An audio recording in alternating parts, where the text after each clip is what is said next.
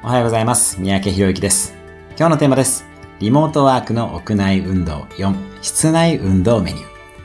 室内でも相当な運動ができます。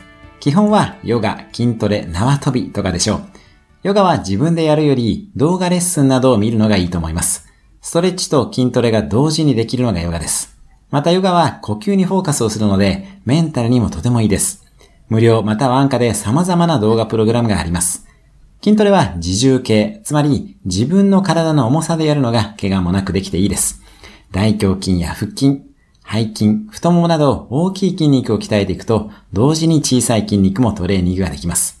こちらも本や映像などを参考にしていきましょう。私も自重トレーニングだけで相当の筋肉がつきました。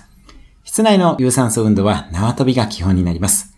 縄跳び、侮れないので、ぜひ試してみてください。